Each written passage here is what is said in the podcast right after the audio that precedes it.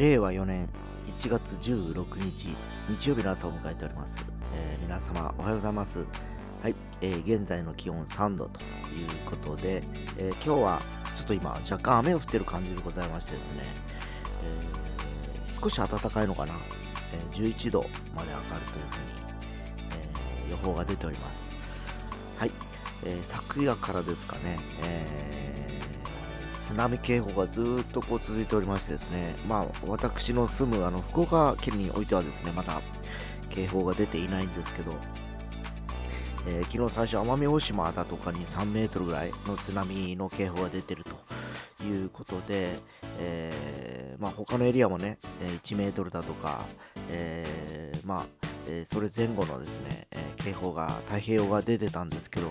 今朝あの目が覚めて、えーまたテレビを見てると、今度は岩手県ですかね、に今3メートル、えの津波が到達中ということですのでですね、もうやっぱりあの東北のあのね、東日本大震災の時の、え津波をちょっと思い出したりしてますのでですね、近隣の方はですね、本当気をつけて一日生活されたらよろしいかと思います。特に、えー今日日曜日ですのでですね、えー極力高いところに避難しながら一日過ごされたらいかがでしょうか。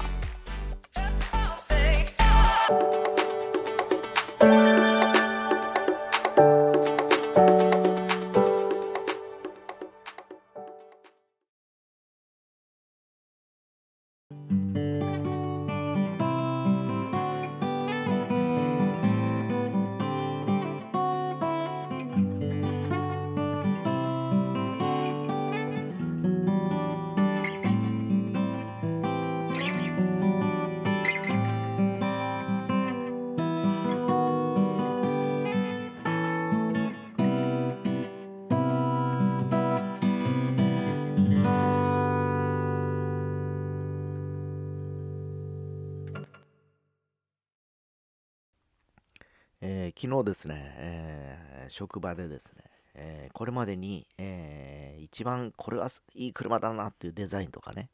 えーいうので、どれだっていうふうに聞かれたんでですね、うーんってちょっと悩んでたんですけど、えーふっと思い出して、ランチャーというイタリアのメーカーのハイエナっていう車がいいですよって言ってしまったんですね。えーランチャーハイエナザガードというやつでですね、えーエンジン自体は、えーデルタインテグラルと同じ、えー 2000cc だっけな？ツインカムターボ。で4輪駆動だったかな？FF だったかな？まあどっちか忘れましたけど。まあとにかくほとんどプラットフォームは変わらないという形だったんですけどなんと24台世界にしかなくてですね。そのうちの日本にあるのが、えー56台だったような気がしますね、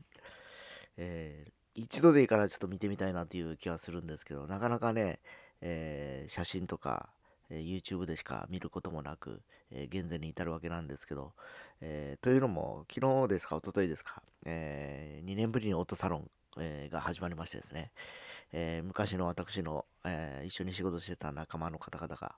えー Facebook だとかインスタにバンバン写真を上げておりましてですね、なんか懐かしい、いやこういう世界あったなと思いながらもですね、えーその反面今ね、ハイブリッドだとか EV とか環境問題で進んでいく、えー車社会のですね、えー業界のですね、え変化をちょっとね、えちょっとあの話見てた見ている中で、えーやっぱり僕らの世代は、え EV とかよりもちゃんと自分で操って運転するっていう楽しみの世代なんで、えガソリン石油燃料の車がいいよねという話の流れで、えーそういう話になったわけなんですけどやっぱり、えーまあ、昨日話をしてた相手も40代後半とかで、まあ、ほぼほぼ僕らに近い年なんですけど、えー今生産されてる間にロードスターを手に入れておきたいという人もいれば、えーアメリカの大きいやつがあるじゃないですか。あの、でっかいね、SUV みたいな。ああいうのってこれからだんだんなくなっていくと思うんでですね、今のうちにああいうのを買っときたいけど、やっぱり高いんで、えー、三岡という自動車メーカーがあって、そこの、えーコピーパイカ、パイクカーを買おうかなとかいう話をしてたりしてですね、えー非常に、え盛り上がったわけなんですけど、えーそうですね、だから僕も家に帰ってきて、今の車がもう8年目に入ります。えーで、やっぱり、なんですかね、ボンネットのダンパーがもう使えないとかね、えー、いろんなあのゴムブッシュ類がやっぱりちょっと劣化してきたりとかいう風に、えー、なってきたんですけど、まあ、ちょこちょこね、そんなにまだ走行もね、7万キロも行ってないんですね。8万、8年目に入ってるんですけど、6万、6万6千ぐらいかなっていう感じなんで、えー、まあ、走行距離的にはまだあと3万、4万いけるかなっていう気もしてはいるんですよね。だから最低10年乗ってみたいなっていう気がしております。で、これまでですね、僕10年乗った車なくて、最大が7年半ぐらいだったんかな。だから今の車がちょうど今7年と10、11、12、7年4ヶ月っていうことなんで、あと、この4月ぐらいになると最長記録になってくるわけですね。えー、で、えー、これまでと比べて、やっぱり走行もそんな走ってないんですよ。別に壊れてたわけではなくですね、えー、まあ、あの、車を使うシーンが減ったっていうのが圧倒的に多くて、買ってから5年ぐらいは結構ね、車乗ってました。2014年に買ったんですが、14、15、16、3年間か。3年間でね、えー、5万キロ近く走りましたもんね。3年間ですよ。だから1年間で1万5千キロぐらい走ってるんですよ。だから1万、まあ2万キロ弱ぐらい走ってるんですね。1年間で2万ぐらい行ってたもんな、確か。えー、で、で、その後の今3年間で、えー、1万5千キロぐらいだから、買った、えー、時の、まあ、1年分ぐらいが今3年かけて走ってる感じですけどね。まあほら、あんまり走らないとブレーキも減らないし、タイヤも減らないんですけど、まああのー、やっぱ形あるものはどんどん劣化していくんで、経年劣化ということで、えー、いろんなところがね、えー、やっぱりその、時間が経ってるとゴムとかもだんだんだんだん弱ってきたりするんで、多分次の車検とかでまたそういったところを変えなきゃいけないのかなっていう気はしております。大体大所はもう全て買いましてですね、もうエアコンも壊れちゃったんで、去年買いました。で、まあ6万ちょっとしかしてないんで、えー、ね、やっぱ修理して乗った方がいいだろうなっていう結論と、別にその車気に入ってないわけじゃなくて、むしろもっと乗りたいなっていう感じで乗ってるんで、えー、ちょっと、えー、手を入れながら乗ろうかなと思っています。まあ、あとただ、この3年ぐらいの中で、車社会がどのように環境が変わっていくかというのも一つの流れもございましてですね、えー、やっぱりこう、今、EV だとか、え、ハイブリッドがだんだんだんだん、えー、増えていってる中で、えガソリン車両を所有してる、え方に対してやっぱりこう、いろんな課税がされたりするのかなっていうふうにちょっと恐れてはいるところでございます。まあそうでもしないと、えー、新しい EV だとか、要するに、えー、そういうあの、チャージスポットとか作るのお金かかるわけですよね。じゃあどっから取るかって言った時に、えー、まだその EV とかハイブリッドに乗り換えてない連中が取っちゃえっていうふうにやっぱ考えられそうな気がするのと、えー、今ガソリン車乗ってる連中は好きで乗ってんだからタバコと一緒で税金上げても別に乗るだろうとかいうふうに思われちゃうとですね、まあ、まさしくそうかもしれないんですけど、ね、えー、車両税がやっぱ10万とかなってくるとちょっとどうかなっていう気がします。今でも大体5万前後、5万以内の方が多いと思うんですね。大体3、9%とか3、4%とかね。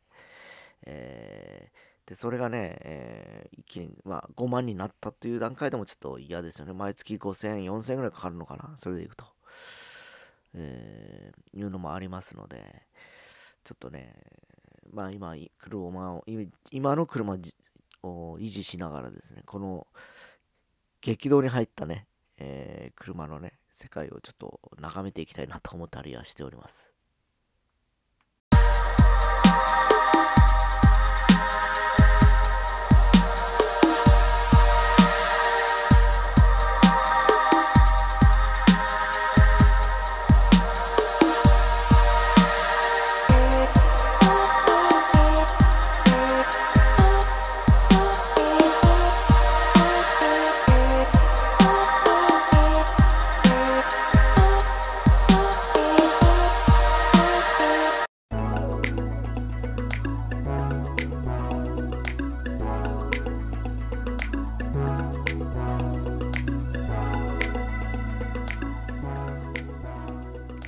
はいえー、思えばですね、えー、僕が今まで所有してきた車のことをちょっと振り返ってたんですけど、うん、デザイナーズカーが多かった感じです。えー、最初に手に入れた車がいすゞのピアッツァっていう車なんですけど、これあのイタリアのね、ジューシアローというデザイナーが、えー、デザインした車なんですね。えー、なんとも当時はね、あのフルフラッシュサーフェイス角がないっていうか、もう風がちゃんと抜けていくような CD 値が高いみたいな車だったんですよ。だから窓枠とかもなくてですね、もうあの、一体辛い位置だったんです、ずーっとね。で、その次に購入した車が、えー、シトロエン BX、えー、ガンディーニっていうね、えー、これもまたイタリアのデザイナーの巨匠で、えー、ランボルギーニカウンタックだとか、ランチャーストラトスをデザインした方だったんですね。うん、これもなかなか直線基調で、なかなか飽きのこない車だったです。本当なんかね、この2台乗り継いだ中で、えー、イタリアのね、デザインのこうね、えー、素晴らしさを痛感してで、車内も結構そういうデザインされてましたんでですね、えー、よかったなと思います。まあ、他にもいろいろデザイナーズカー乗ったんですけど、えー、これはまた次の機会に話をしようかなと思ったりしております。でもね、本当あの、国産の車も最近はね、あのだいぶだいぶあのデザインが進んできて、えー、いい感じになってきたと思います。昔はあのどの車を見ても同じような感じだなっていうのがあったんですけど、えー、随分あの軽自動車とか皆さん見てお分かりのようにカラフルなカラーを作ってきたりだとか今本当素晴らしい車両がいっぱい出てきております、えー、まあ、えー、それに、え結局あの追随するのに値段もどんどん高くなってはいってるんですけどね、えただあの選択肢が増えるというのは非常にいいのかなと、え思ったりしてる今日この頃です。